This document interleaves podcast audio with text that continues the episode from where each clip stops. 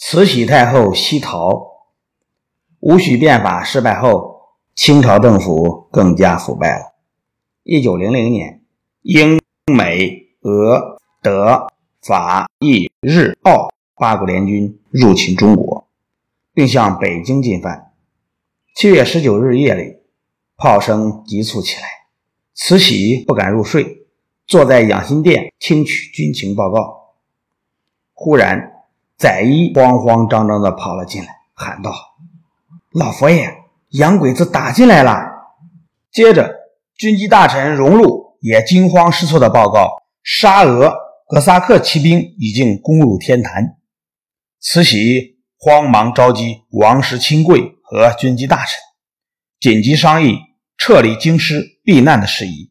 七月二十一日凌晨，慈禧与光绪皇帝等皇室人员。换便衣，乘马车仓皇逃离京城。当时，东直门、齐化门已经被洋人攻下。慈禧一行从神武门出宫，经景山西街，出地安门西街向西跑。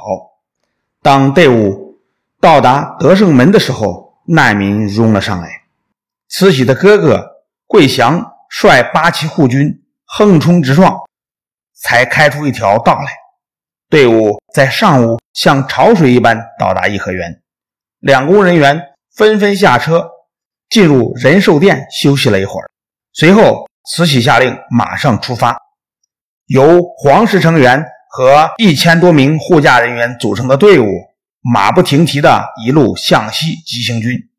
慈禧一行离进了颠沛之苦，沿途只能夜宿土炕，既无被褥。又无更换的衣服，更谈不上御膳的享用，仅能以小米稀粥充饥。一直到了西安后，安全和供应才有了保障。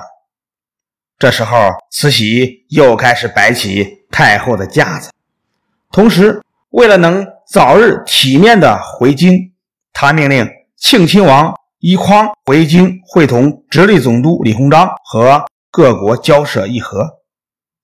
虽然国家已经面临亡国的危险，但慈禧仍然要求地方官员供应他奢侈的贪欲。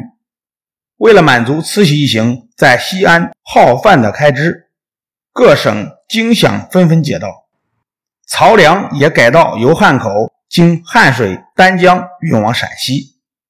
据档案文献统计，截至光绪二十七年二月初。解往西安的饷银就高达五百万两，粮食一百万担。就御膳而言，仍分荤局、素局、饭局、茶局、点心局等，每局设管事太监一人，厨师数人至十余人不等，统一由总管大臣记录管理。每天选菜谱百余种。以致每天要花掉银子二百多两。为了讨好列强，慈禧不断发布上谕。这次中国变乱事出意外，以致得罪友邦，并不是朝廷的意思。对于那些挑起祸乱的人，清朝政府一定全力肃清，绝不姑息。这些话完全表明，他要丢卒保帅，不惜一切代价讨好列强。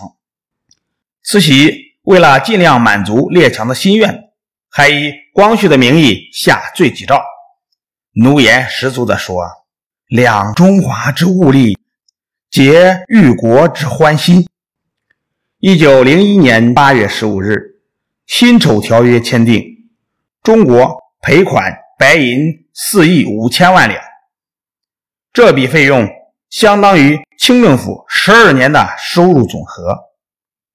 辛丑条约的签订，标志着中国完全沦为半殖民地半封建社会。议和告成，慈禧一行便于同年八月二十四日踏上返京的路途。这次归返京城与逃出京城的情形可大不一样了。从西安启程时，百姓们伏地平息，各舍彩灯欢送，数万人马。按照京城栾仪卫之制列队行进，慈禧乘坐八人抬大轿，轿前有御前大臣及侍卫，后面是三千多辆军车，装着慈禧及王公大臣的行装和土特产，浩浩荡荡，如同打了胜仗一般凯旋。一九零一年十一月二十八日，慈禧、光绪帝等人回到了北京，京城地方官动用了大量的财力和人力，将御道装饰一新，但入城的气氛叫人感到压抑。